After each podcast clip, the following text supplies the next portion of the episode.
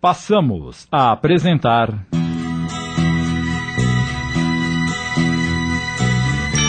Eu que já andei pelos quatro cantos do mundo procurando, foi justamente num sonho que ele me falou. Um roqueiro no além. Obra de Nelson Moraes, adaptação de Sidney Carbone. Você me pergunta por que que eu sou tão calado? Não falo de amor quase nada, nem fico sorrindo ao teu lado. Você pensa em mim todo. Diógenes é um velho amigo. Faz parte do nosso grupo no passado quando estávamos encarnados juntos.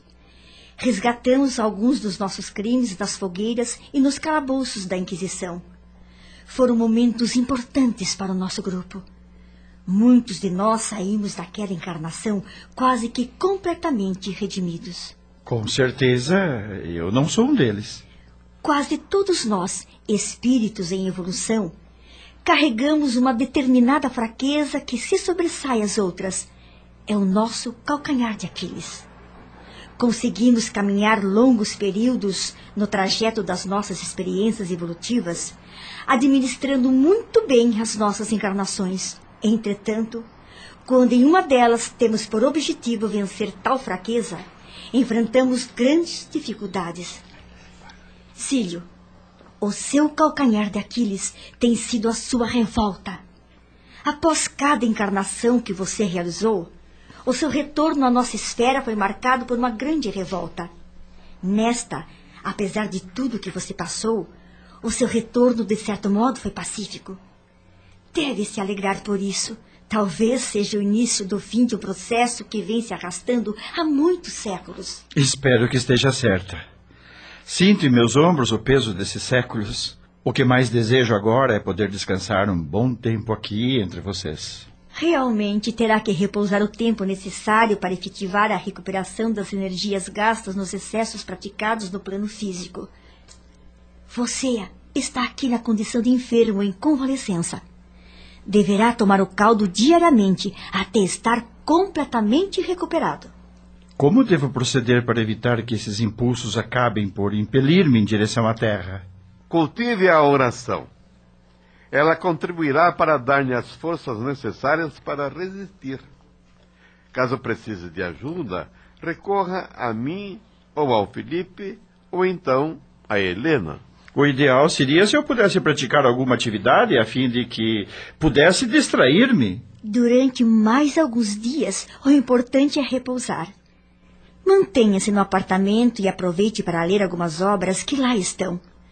Quando estiver pronto para exercer alguma atividade, nós o convocaremos. Agora, retornemos aos seus aposentos. Despedimos-nos de Diógenes e retornamos.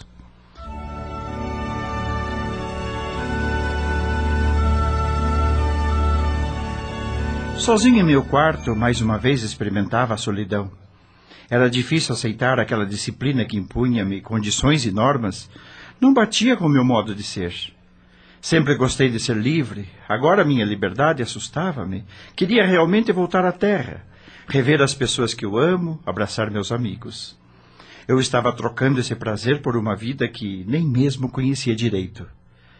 Naquele momento entrei em luta com a minha consciência. Será que vou aguentar uma vida regrada? Ceder a essas imposições não significa realmente fraqueza? Não seria melhor fazer o que eu queria, como sempre fiz, e aguentar as consequências? Naquele momento, eu já estava tremendo.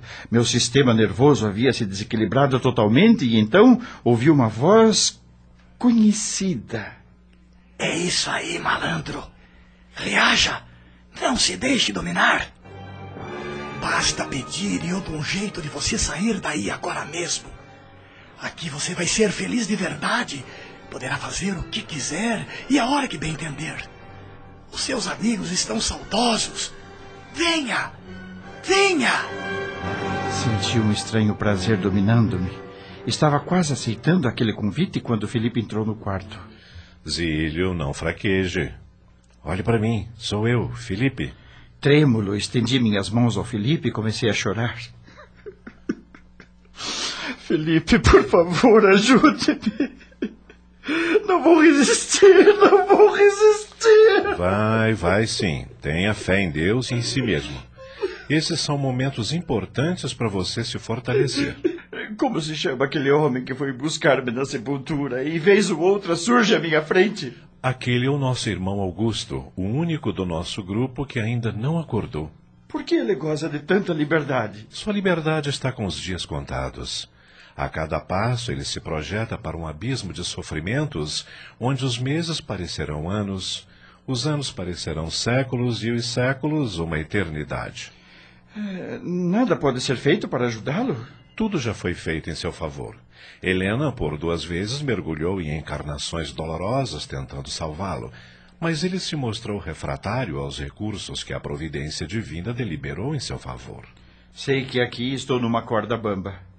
Mas se eu conseguir me firmar nesta proposta de renovar os meus conceitos, eu poderei um dia ser livre para ir onde eu, eu bem entender, sem comprometer-me com as leis que agora me impõem restrições? Agora são as circunstâncias que lhe impõem restrições. Amanhã, quando pelo conhecimento você dilatar a própria consciência, será ela que apontará as restrições necessárias para que não venha ferir as leis e, consequentemente, comprometer-se com elas. Eu trouxe o caldo para você tomar. Obrigado, Felipe. Depois descanse. Amanhã eu retorno. Felipe retirou-se. Tomei o caldo e deitei-me. Comecei a meditar sobre todos os percalços que havia passado desde a minha morte. Realmente eu ainda estava frágil.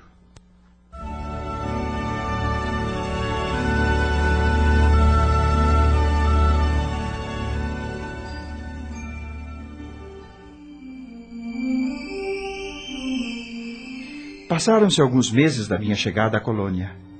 Sentia-me fortalecido. Experimentei momentos difíceis, mas com o apoio de Helena e Felipe consegui superá-los. Diariamente percorria as ruas e edifícios, conhecia espíritos maravilhosos que periodicamente visitavam a colônia, trazendo alento das esferas superiores. Cada vez mais fortalecia em mim o desejo de ascender para um plano melhor. Estava obstinado. Essa era agora a minha meta.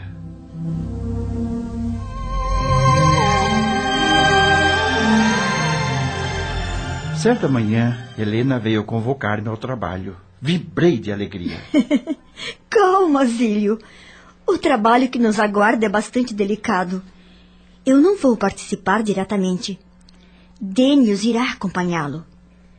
Precisamos resgatar alguém muito importante para nós e que está sob domínio de espíritos infelizes. Quem é Denius? Um colaborador da nossa colônia que presta seus serviços em um posto avançado próximo às zonas inferiores. Ele tem acesso livre ao Vale dos Prazeres. E quem é esse espírito importante para nós? É Mirna. Faz parte do nosso grupo. Devemos isso a ela. Acredita que eu possa realmente ajudar? Você é o mais indicado. A afeição que sente por você poderá ser útil para trazê-la de volta. Lá você colherá valiosos recursos para o próximo trabalho que deverá realizar. Eu a reconhecerei quando estiver diante dela? Ela participou desta minha última encarnação? Não, Zílio. Não a reconhecerá. Mas ao se aproximar, com certeza você a envolverá num clima de simpatia. Com isso, terá facilidade em influenciá-la beneficamente. E quando realizaremos esse trabalho? Agora mesmo vamos ao encontro de Denius. Mas antes, façamos uma oração para pedirmos a proteção dos planos superiores. Oramos por alguns instantes. Logo depois, Helena pegou-me pelo braço e fomos transportados. Em poucos instantes, chegamos ao local do encontro. O lugar era rodeado de rochas enormes. Dali se avistava uma grande cidade construída no centro de um vale. O som que se ouvia era ensurdecedor. Então perguntei a Helena: Onde estamos? Que lugar é este? Este é o Vale dos Prazeres.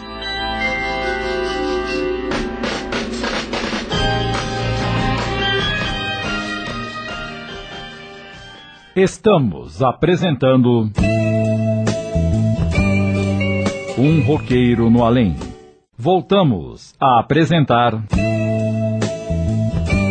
Um roqueiro no além. Adaptação de Sidney Carbone.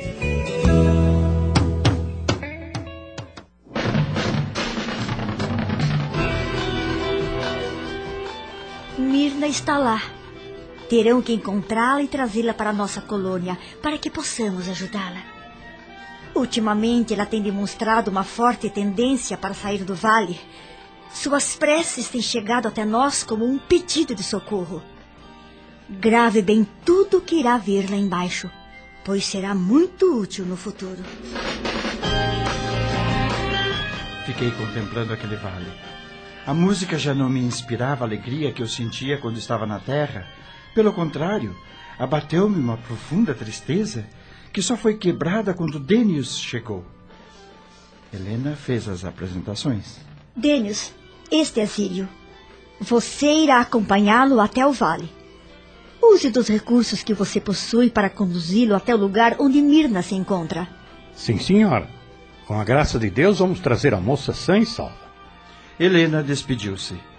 Denius aproximou-se de mim e, com uma certa reverência, começou a falar. Senhor Zílio, vamos ter que caminhar até lá embaixo. A picada daqui até lá é muito ruim. Se precisar, pode se apoiar em meu ombro. Não se preocupe, vou conseguir. Então vamos. Admirei-me ao ver aquele espírito enorme, com o peito nu, revelando uma musculatura abundante e bem delineada. Usava apenas uma calça de seda e sandálias de couro. Sentia-me seguro ao seu lado. Descemos e chegamos a uma praça onde ficavam os portões da cidade. Estavam fechados. Ali embaixo o ar era muito mais pesado. O som continuava no mesmo ritmo. Para mim, já não soava como uma música, mas como terrível barulho. Denius aproximou-se de um dos portões e bateu. Uma portinhola se abriu e uma voz perguntou quem ousava perturbar o reino de Mohara. Denius respondeu rapidamente. Viva Mohara, o senhor dos prazeres. Senti muito medo, mas consegui equilibrar-me. O enorme portão foi se abrindo lentamente. Logo surgiu um espírito vestido em trajes que lembrou-me os piratas. Denius disse-lhe: Trouxe um amigo para visitar o reino de Mohara. Podemos entrar? O espírito disse que sim. Denius pegou-me pelo braço e entramos rapidamente. Avançamos em direção do centro, onde se concentrava o movimento maior.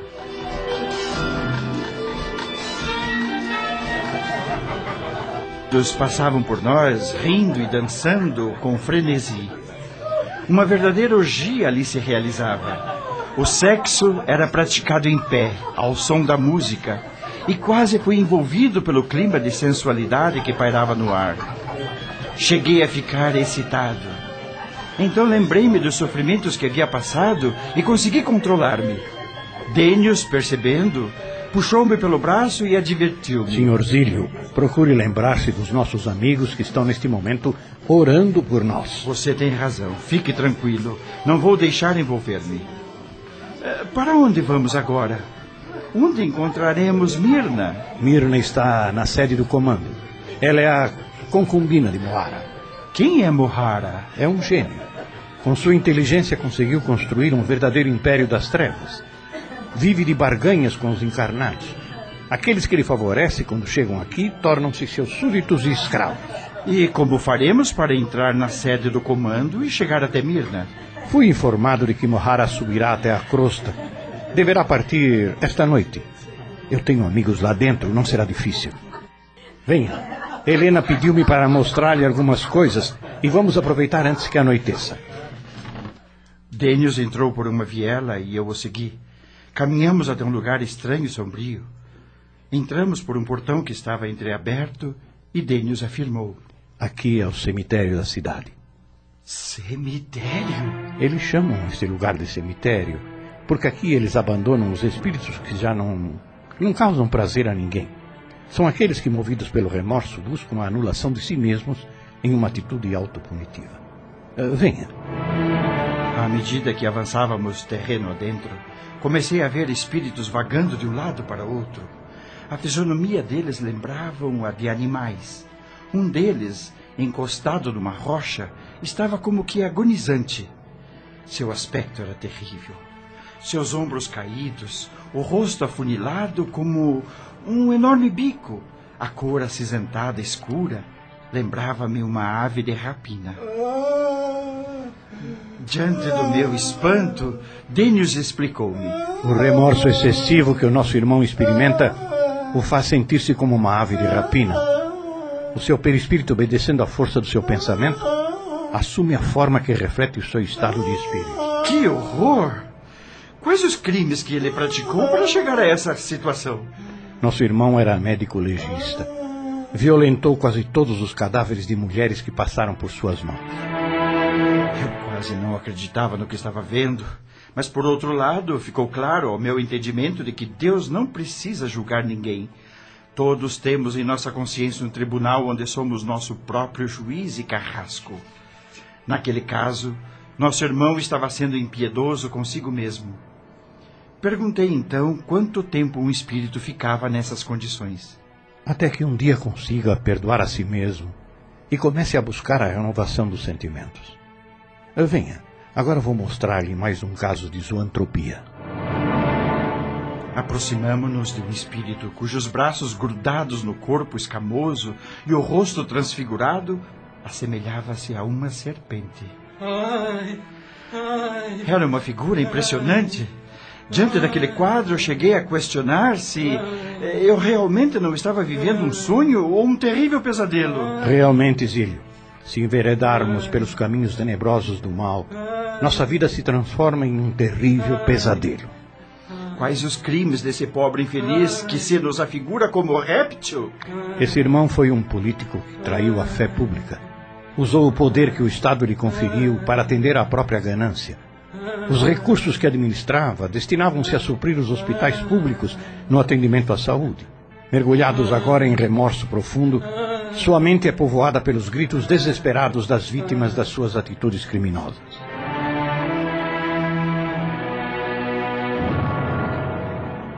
Agora compreendia as afirmações de Jesus contidas no Evangelho. Aqueles que têm sede de justiça serão saciados. Ninguém fica impune à própria consciência. Cedo ou tarde ela agirá de forma implacável, cobrando as reparações dos erros praticados. Vamos, Sr. Zílio. Já começa a anoitecer e temos que ir ao encontro de Mirna.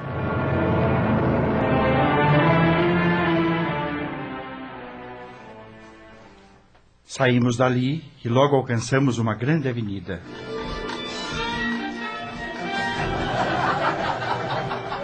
O colorido extravagante predominava nas fachadas das casas. Mulheres se exibiam nas calçadas com os corpos expostos. As edificações que compunham aquela estranha cidade tinham formas burlescas. Em nada se assemelhavam às edificações tradicionais como as da terra, ou mesmo da colônia onde eu estava abrigado. Percebendo a minha curiosidade, Denius esclareceu. Todas as edificações aqui são o reflexo das mentes que predominam neste lugar. É a materialização do pensamento e da vontade predominante. É o paraíso que sonhava. Enquanto Denius falava, ouvi uma gritaria que chamou minha atenção. Essa gritaria significa que Moara está subindo para a crosta. Vamos aproveitar a ocasião. Chegou a hora de resgatarmos Mirna. Acabamos de apresentar.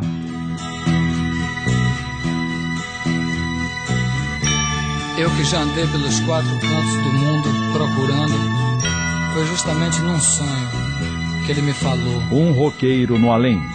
Obra de Nelson Moraes em cinco capítulos. Adaptação de Sidney Carbone. Pergunta por que que eu sou tão calado.